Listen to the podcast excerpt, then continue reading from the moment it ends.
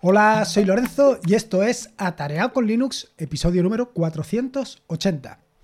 Hoy te voy a hablar de, ¿cómo te diría? De mi herramienta por defecto y en una de las, más que por defecto, de la herramienta que utilizo todos los días ya a diario.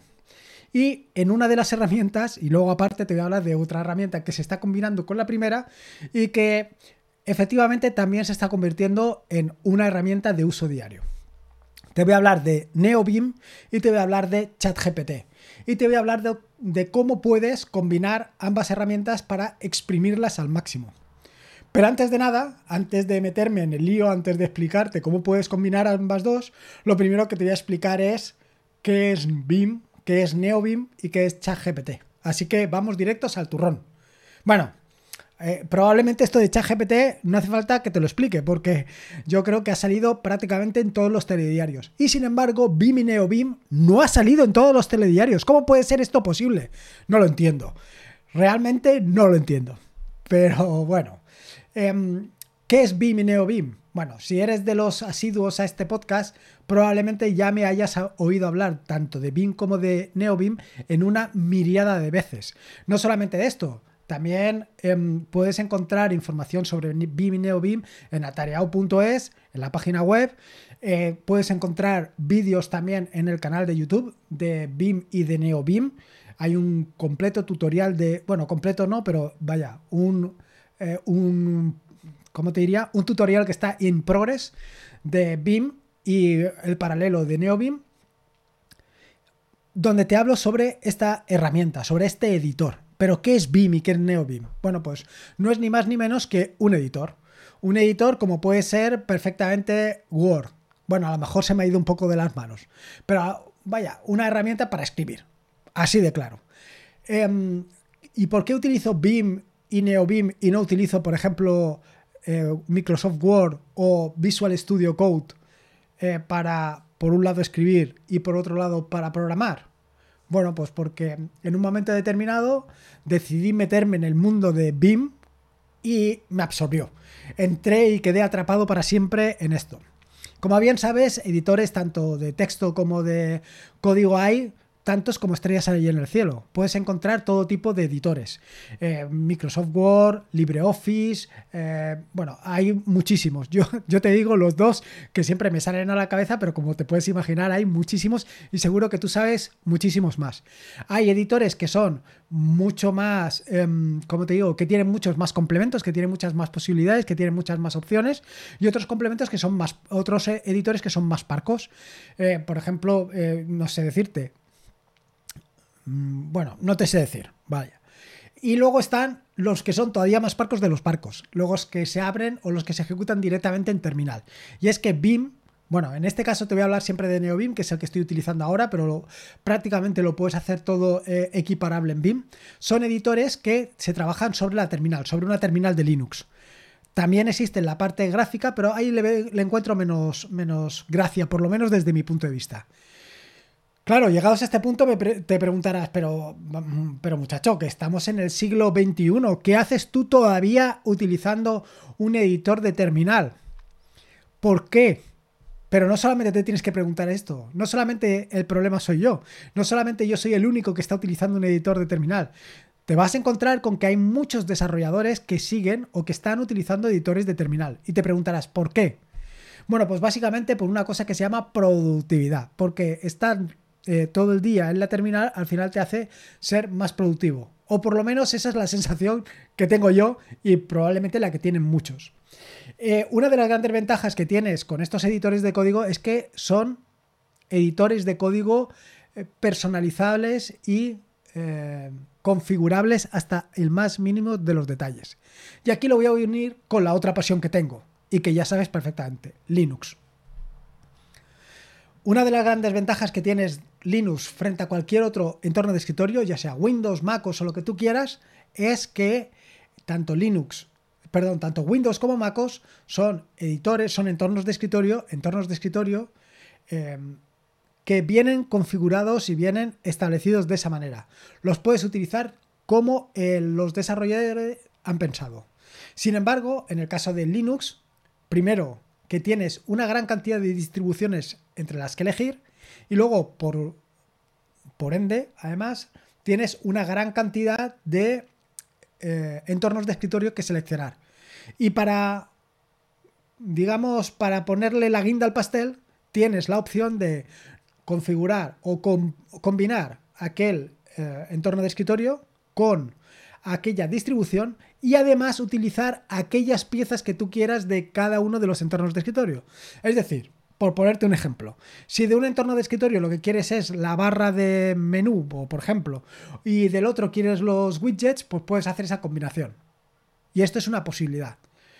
Esto para la gente que lo que quiere es tener un entorno de escritorio completamente personalizado y eh, configurado a sus necesidades es fantástico, porque te va a dar la máxima ventajas a la hora de productividad. Vas a ser lo más productivo posible, porque está todo perfectamente pensado para ti. Por ponerte un ejemplo, imagínate que eres un granjero y que tienes la posibilidad de tener una furgoneta para tus necesidades. Por ejemplo, una furgoneta que te permitiera llevar tres vacas en paralelo. ¿Para qué? No tengo ni idea, pero que pudieras hacerlo. ¿No sería fantástico si lo que tú quieres es llevar tres vacas en paralelo? Pues sí. ¿Qué es lo que pasa? Que tienes la posibilidad de comprarte una furgoneta donde solamente te cabe una vaca, porque es la que venden los fabricantes. Bueno, pues esto es las ventajas que te ofrece Linux, que tú puedes montártelo como tú quieras sin ningún tipo de problemas. Y esto exactamente igual es extrapolable al caso de BIM y NeoBIM. Tú puedes crearte tu editor exactamente como tú quieres. Tú puedes personalizarlo y configurarlo como tú quieras. Puedes añadir exactamente los complementos que tú quieras y los que no quieras, pues te los programas tú. ¡Qué puñetas! Hablando mal y pronto, tú puedes hacer exactamente como tú quieras y lo puedes dejar todo perfectamente ideado para tus necesidades. Em, todo esto, todo esto que te estoy contando y que seguro que te está pareciendo maravilloso, tiene una contrapartida que ya sabes cuál es que es el tiempo que tienes que invertir en dejar todo esto perfectamente eh, montado para como tú quieres. Y en ese tiempo, en esa, en esa inversión de tiempo, se va mucho tiempo. Y esto es muy peligroso. Porque uno de los problemas en los que puedes caer es en pasarte todo el día personalizando el editor, personalizando el escritorio, personalizando lo que quieras personalizar y sin trabajar. Es decir, estamos yendo a un entorno de escritorio, a un editor perfectamente configurable y, mm, adaptable para conseguir ser lo más productivo posible y te estás perdiendo en el camino, en la improductividad. Esto es algo que hay que cuidar mucho. Pero bueno, son detalles. Total, que como ves, al final puedes tener un editor exactamente a tus... Eh, adaptado a tus necesidades y puedes dejarlo, bueno, puedes hacer exactamente lo que quieras. Actualmente yo estoy utilizando, en mi caso, como te digo, NeoBeam para programar tanto en Python, PHP, JavaScript y Rust. En esos cuatro lenguajes actualmente estoy programando. Y, ¿he dicho Python? Supongo que sí, ¿no? Ahora ya no estoy. Bueno, total. No solamente esto, sino que además estoy escribiendo, escribiendo texto. Escribiendo texto y en este caso escribiendo texto em, en formato Markdown. ¿Por qué escribes texto? ¿Por qué escribes, en lugar de utilizar eh, Word o LibreOffice, estás utilizando todavía NeoBeam y además lo haces en Markdown? Bueno, pues por una cosa que escuché hace como 10 años de alguien que me dijo, te tienes que centrar en el contenido. Olvídate de que sea más bonito o menos bonito. Olvídate de estar jugueteando con el ratón para poner eh, las, las, letras, para el no sé qué, para no sé cuántos, para los textitos. Todo eso, olvídate. Y eso es precisamente la gran ventaja que te ofrece el Markdown. Que te centras exactamente en el contenido, en lo que tú quieres hacer. Tú escribes bueno, sí, pones negritas utilizando la sintaxis de Markdown o cursivas, etcétera, etcétera, pero sobre todo lo que haces es escribir, escribir, escribir y no te centras tanto en otras cosas. Y esto te hace ser muy productivo y te hace o tienes la posibilidad de hacer muchas cosas. Y esto es un poco toda la combinación de todo lo que te quería decir. Eh, efectivamente, te he explicado un poco qué es BIM y NeoBIM, te he explicado también por qué hay muchos desarrolladores trabajando en esto. Bueno, eso no te he explicado, pero sí que te he explicado por qué hay muchos... Eh, no tantos escritores, utilizando por lo menos Markdown seguro. Y ahora, ¿por qué hay muchos desarrolladores que utilizan BIM y NeoBIM? Y además lo puedes ver en estadísticas, no es una cosa que te diga yo, hay muchísimos desarrolladores. No, no, no, no. Puedes ver estadísticas y verás que hay un porcentaje muy alto de eh, desarrolladores que trabajan con Vim y, Neo, y NeoBeam, igual que yo, teniendo en cuenta lo que es.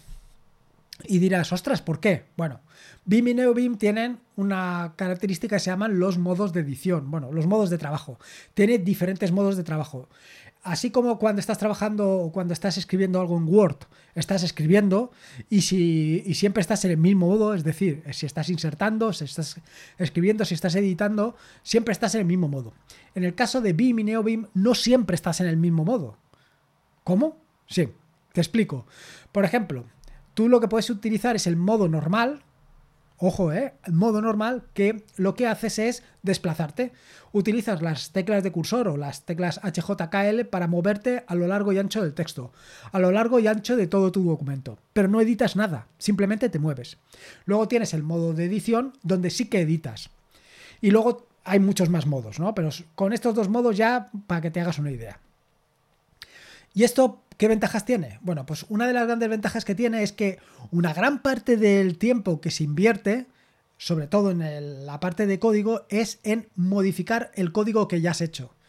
Sí, inicialmente haces un código, pero luego con el paso del tiempo lo actualizas, lo modificas, determinadas librerías que antes funcionaban ahora ya no funcionan, determinadas cosas que em, antes hacías de una manera las, haces de otra. Vaya, en el episodio anterior del podcast, en el episodio en el que te hablé sobre My Weather Indicator, te hablé los 10 años de evolución de esa herramienta, que empezaron con utilizando la API de Google para terminar utilizando la API de un tercero, que no tiene nada que ver, ha cambiado todo, con lo cual eh, una gran parte de mi tiempo la he estado invirtiendo en modificar un código ya hecho. Para todo esto va fantástico eh, los distintos modos que tiene BIM y NeoBIM, que te permiten pues, hacer todo esto, te permiten moverte en un modo, editar en otro modo y hacer otras operaciones en otros modos. Bueno, ahora ya te he contado por qué hay muchos editores haciendo esto. Y ahora viene la parte de ChatGPT. Es evidente que esto de ChatGPT, dado que ya ha salido en la televisión, ya dado que se ha convertido en algo de facto, algo que realmente eh, todo el mundo ya empieza a conocer. Esto no podía estar ajeno ni desde la, ni de la terminal, y esto ya te lo conté hace tres o cuatro episodios del podcast, ni por supuesto en BIM y NeoBIM. Hay que exprimir al máximo todas las herramientas que tengamos a nuestra disposición. Y al fin y al cabo, ChatGPT es una herramienta más y una herramienta que hay que aprovechar, exprimir y utilizar al máximo. Y en este sentido, pues como te puedes hacer una idea, en el mundo del desarrollo hay pues una decena de desarrolladores que utilizan NeoBeam que ya han implementado su propio complemento para BIM y NeoBeam, bueno, en este caso te digo para NeoBeam, que utilizan ChatGPT que utilizan o que te permiten, mejor dicho, utilizar ChatGPT para lo que tú consideres, para lo que tú quieras, para lo que tú necesites. Y es que, eh, por lo menos, el complemento que estoy utilizando de ChatGPT en NeoBeam te permite hasta cinco usos completamente distintos de ChatGPT. Desde comentar código, o sea, desde realizar diferentes acciones, hasta decirle a ChatGPT que actúe de determinadas maneras, hasta, bueno, en fin, diferentes opciones y posibilidades que tienes. Y esto es espectacular. La verdad es que eh, la gente que trabaja, la gente que implementa para NeoBeam, me flipa. Porque es capaz de hacer cosas que no se te ocurrirían. Vaya, a mí muchas veces sí, hay cosas que, que sí que las tengo muy asumidas, pero otras, pues que en ningún momento las haya pensado. Bueno, pero esto nos pasa a todos, claro, evidentemente. Hay veces que, en fin. Bueno, total, que he decidido implementarlo, he decidido utilizar esta, este complemento de ChatGPT, pero en este caso he decidido eh, aprovechar al máximo todas las características que ofrece. Y es que, como cualquier otro complemento para NeoBeam, te permite configurarlo hasta el más mínimo de los detalles. Puedes configurar hasta eh, cómo son las esquinas de las ventanas que te muestra, si las quieres redondeadas o más rectangulares. Puedes hacer cualquier cosa. En este sentido, además, te permite añadir distintas acciones, además de las acciones que viene por defecto, tú puedes configurar acciones adicionales y te permite utilizar prompts, distintos prompts. Y estos prompts se los trae directamente desde, una, desde un repositorio de GitHub. Como ya te puedes hacer una idea, eh, esto de los prompts estaban en inglés. Así que em, he creado yo un repositorio paralelo de prompts, pero en español, para poderlos utilizar en nuestra lengua materna. Y dirás, pero esto de los prom, ¿qué es? ¿De qué me estás hablando, Lorenzo? Ahora que me estabas hablando de NeoBeam, ahora me hablas de los prom, es que me estás liando. Bueno, pues los prom es lo que le decimos a ChatGPT que tiene que hacer y cómo se tiene que comportar. Habitualmente estamos acostumbrados, o yo por lo menos en, este, en estos primeros eh, semanas o meses del uso de ChatGPT, a decirle, ChatGPT, haz esto. ChatGPT, haz lo otro. ChatGPT, eh, hazme un código de no sé qué para hacer no sé cuánto. ChatGPT, dime cuándo apareció el hombre no sé qué. ChatGPT. Pero no solamente puedes hacer esto con ChatGPT. A ChatGPT le puedes decir, tienes que comportarte como un desarrollador de código Python. Me vas a ayudar en el desarrollo de las eh, aplicaciones. Vas a enseñarme a mejorar mi código Python. Y además, si esto ya te parece poco, y además te vas a comportar con un tono humorístico. Bueno, pues eso es lo que hace. Entonces tú cuando le dices a, a ChatGPT que te dé la respuesta sobre algo, él te va a dar la respuesta condicionada por ese prompt, por esa información preliminar que tú le has pasado. Así, bueno, pues lo que he hecho ha sido básicamente utilizar algo muy meta, ChatGPT, para traducir todos los prompts que me he encontrado en este repositorio de prompts aguasómicos, pues traducirlos al castellano, traducirlos al español para poderlos utilizar, como te digo, en nuestra lengua materna. He hecho un, código en Python que lo que hace es eh, llamar a ChatGPT, decirle que traduzca y luego pues lo he guardado en un CSV que es exactamente el mismo formato en el que se encuentra en el otro. Y esto ahora ya lo puedo llamar directamente desde mi complemento de NeoBeam, bueno, desde mi complemento no, desde el complemento de NeoBeam que estoy utilizando, de forma que dependiendo de lo que esté haciendo le puedo decir, ChatGPT, compórtate como un desarrollador de Python cachondo. Y entonces le paso, eh, le digo, ponme un ejemplo de cómo puedo hacer esto. Y él me lo pone. Y es que básicamente uno de los usos que últimamente le estoy dando a ChatGPT es para los ejemplos. Y es que, como ya he contado en más de una ocasión, pues esto de buscar ejemplos, sobre todo ahora con el rollo de las píldoras pitónicas, que sean ejemplos un poco distintos, pues cada vez se me hace más complicado, porque siempre termino recurriendo a lo mismo. Así que, teniendo a ChatGPT, ¿para qué me tengo que calentar la cabeza? Le pregunto a él y él que me dé la respuesta. Esto es uno de los usos que le puedes dar, pero no solamente es esto. Como ya te puedes imaginar y como habrás visto en otros sitios, lo que puedes hacer es situar tu cursor sobre el código en Python, por ejemplo, o el código en Rust o el código en el lenguaje que quieras, y le dices, coméntalo. Y el tío lo comenta. Ya no te tienes que preocupar de comentarlo. Y no solamente es esta, la otra de las opciones que tiene, que también es súper interesante, es la opción de hacerte el testing. El testing a partir de un código que ya has desarrollado. Claro, que esto es, esto es contraintuitivo, porque precisamente el testing se hace previo a hacer el código. Es decir, tú estableces todos los tests que quieres que tu código cumpla y luego eh, realizas el código y compruebas que lo cumple. en este caso es al revés. En este caso lo que hace es, a partir de tu código, genera los tests. Bueno, eh, en fin, esto es para como aquel, para cumplir la papeleta, pero no es la realidad del asunto. Eh, ¿Qué cosas necesitas? Bueno, pues como te puedes hacer una idea, vas a necesitar una conexión a internet para poder utilizar ChatGPT, vas a necesitar una API key para poder utilizar ChatGPT eh, directamente con llamadas API. Esto, si ya se ha empezado a utilizar la aplicación que desarrollé hace algunas semanas de Oye, que te permite utilizar ChatGPT en la terminal, bueno, pues con, esto ya lo puedes hacer. Y, y poco más. Sí que te tengo que decir que si vas a utilizar ChatGPT con NeoBeam o con Beam, bueno, en este caso con NeoBeam, porque de la otra no, lo he probado, si lo vas a utilizar, lo que necesitas es em, exportar la clave de ChatGPT como variable de entorno y entonces lanzas Beam. Bueno, lanzas NeoBeam y empiezas a editar y empiezas a trabajar. Si no, no funciona. Quiero decir que es una manera que además me ha parecido muy interesante porque así no está en ningún archivo de configuración. Bueno, en algún archivo de configuración lo tienes que tener, pero no en las dos files exactamente de ChatGPT. Bueno, perdón, de NeoBeam, sino que los tienes en otros dos files que, donde guardarás esas variables de otra manera para que nadie los pueda ver. Bueno, que ya has visto las posibilidades.